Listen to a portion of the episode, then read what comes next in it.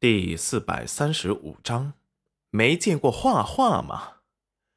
戚云染感觉到脑子里一片混乱。裴元君竟然是星辰，怎么会这样？这让人一时无法接受。如果星辰是裴元君的话，那他以前不对，你不是星辰，绝对不是。星辰说他脸上有难看的伤疤。要真心愿意嫁给他的姑娘才能揭开。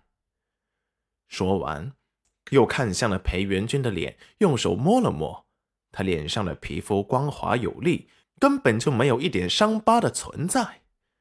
可是他的身形跟星辰真的很像，狐疑的打量了他一眼，越看越像。裴元君神色一顿，他竟然是不敢相信。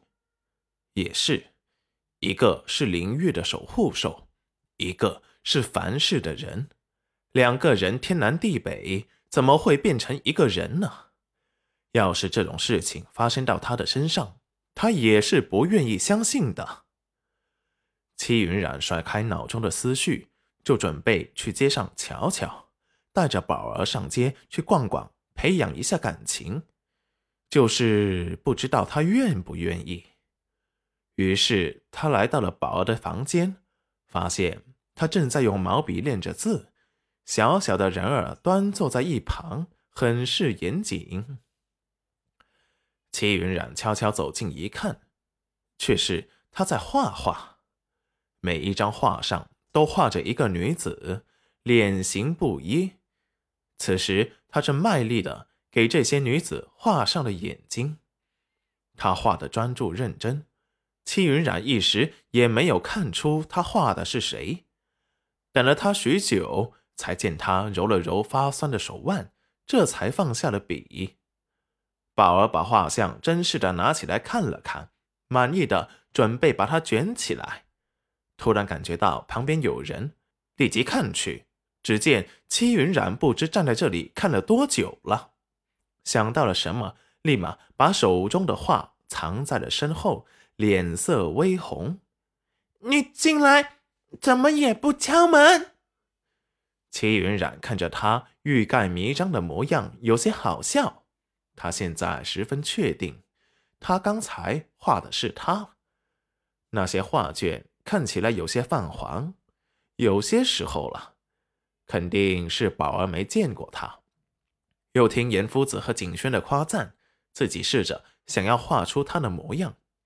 可是他又没有见过他，根本不知道如何下笔，画出来的画都没有眼睛。为什么不下笔呢？是因为他觉得他画不出严夫子和景轩口中那般让人震撼的奇女子，生怕玷污了他的高贵。等他见过他之后，立即就回来补上了他的眼睛。齐云染感觉到自己真相了。宝儿见他打量试探的眼神，有些心虚。你看什么看？没见过画画吗？说完，把桌子上的画一股脑的全扔进了大箱子里，锁了起来，然后才放心的看着他。你来做什么？齐云染水润的眸子满是星光。我来带你出去玩呢。不去。没想到。却被宝儿一口拒绝了，戚云染的心有些塞。宝儿不愿意去，戚云染也不勉强，只是有些失落。他本来是想把宝儿带出去培养一下感情呢。宝儿的戒备心不是一般的强，根本不愿意跟他去。这时，裴元君也突然走了进来，只见他神色平静自若。只有看到戚云染时，眼底才会有一圈细小的涟漪。冷漠的视线扫过宝儿，对着戚云染说道：“他不愿去就算了，你想去，我陪你去。”宝儿有些心惊肉跳的低下了头，想起府外有很多新奇好玩的东西，又有些异动。可是跟着戚云染相处。他又觉得很尴尬，要是爹爹也在，那势必会好上很多。我愿意去。戚云人的视线立即又落在了他的身上，只见他脸色有些不自然，不好意思的别过头。我是因为想跟爹爹一起去，你可别误会。